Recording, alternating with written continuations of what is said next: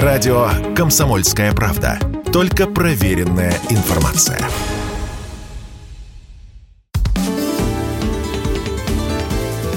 Непарадные портреты с Александром Гамовым.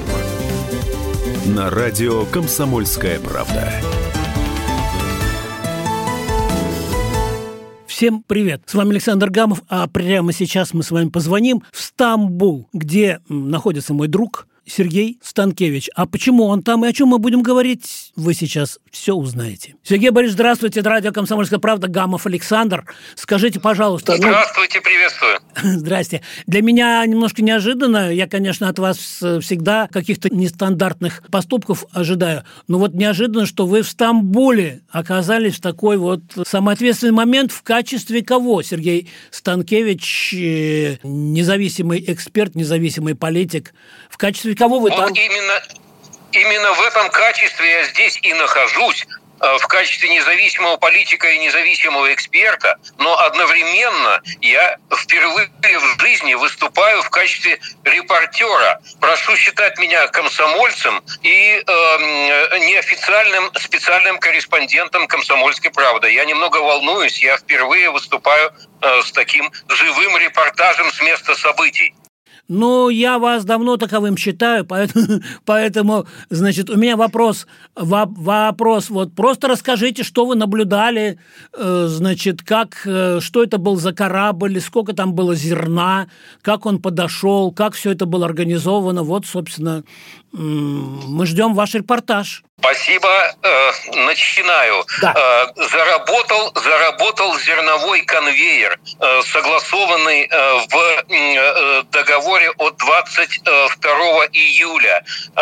Напомню, что договор был подписан здесь же, в Стамбуле. Участниками являются четыре стороны. Это Россия, Украина, Турция и ООН. Эти четыре стороны создали совместный координационный центр – он здесь находится, в Стамбуле, на Босфоре. Ему предоставили соответствующее помещение. Там э, представители всех четырех сторон, опытные специалисты. Им э, дали возможность работать с самой современной аппаратурой. Они имеют э, также доступ к картинкам, предоставляемым беспилотниками, которые патрулируют акваторию Черного моря. Вот, можно сказать, первый корабль пошел. Эм, судно под сухогруз под флагом Сьерра-Леоне под названием «Разони» покинула Одессу 1 э, августа, и э, в ночь на 3 августа, вот на минувшую ночь, она подошла ко входу э, в Босфор. На борту судна 26 527 тонн кукурузы. Вот такая точность, она была проверена э, инспекцией. Судно завели в небольшой рыбацкий порт, специально выделенный Румели Фенери. И вот сегодня, 3 августа, на борт судна поднялась совместная инспекция, представляющая вот эти четыре стороны. Инспекция длилась э, чуть более трех часов. Доложили результаты в совместный координационный центр, и СКЦ дал добро После чего судно прошло Босфор и отправилось э, себе спокойно в сторону Бейрута, столицы Ливана, где его уже ждут. Э, ждут прибытия судна в Ливан через примерно четверо суток, если не будет задержек в пути.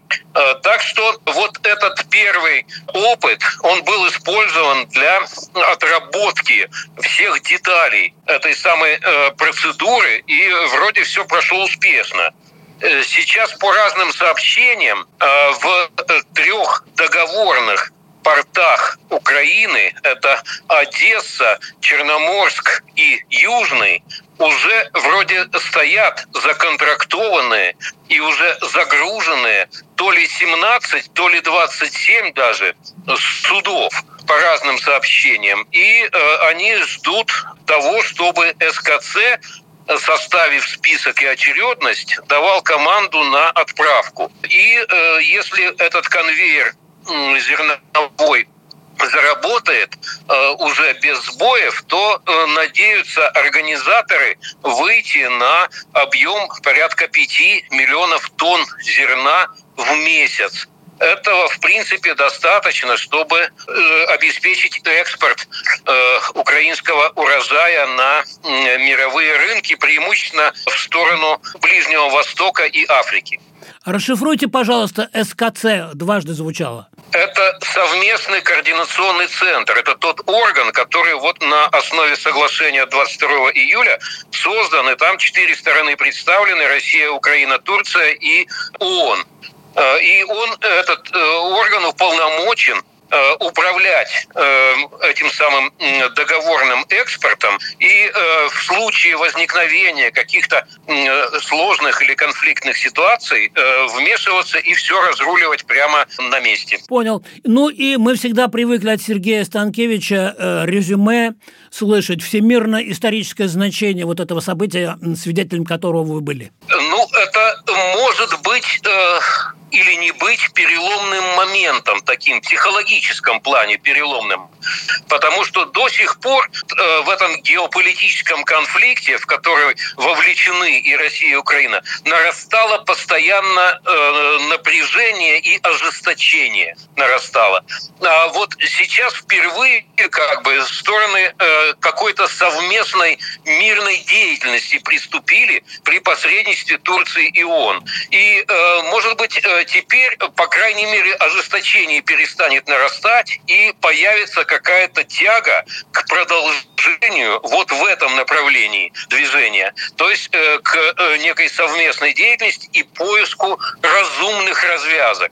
Э, еще раз хочу сказать, что это пока надежда, и, кстати, эту надежду очень четко формулирует генсек ООН Антонио Гутерриш, это его детище и его успех, вот эта надежда, она должна сейчас э, консолидироваться и, э, так сказать, подтвердить себя.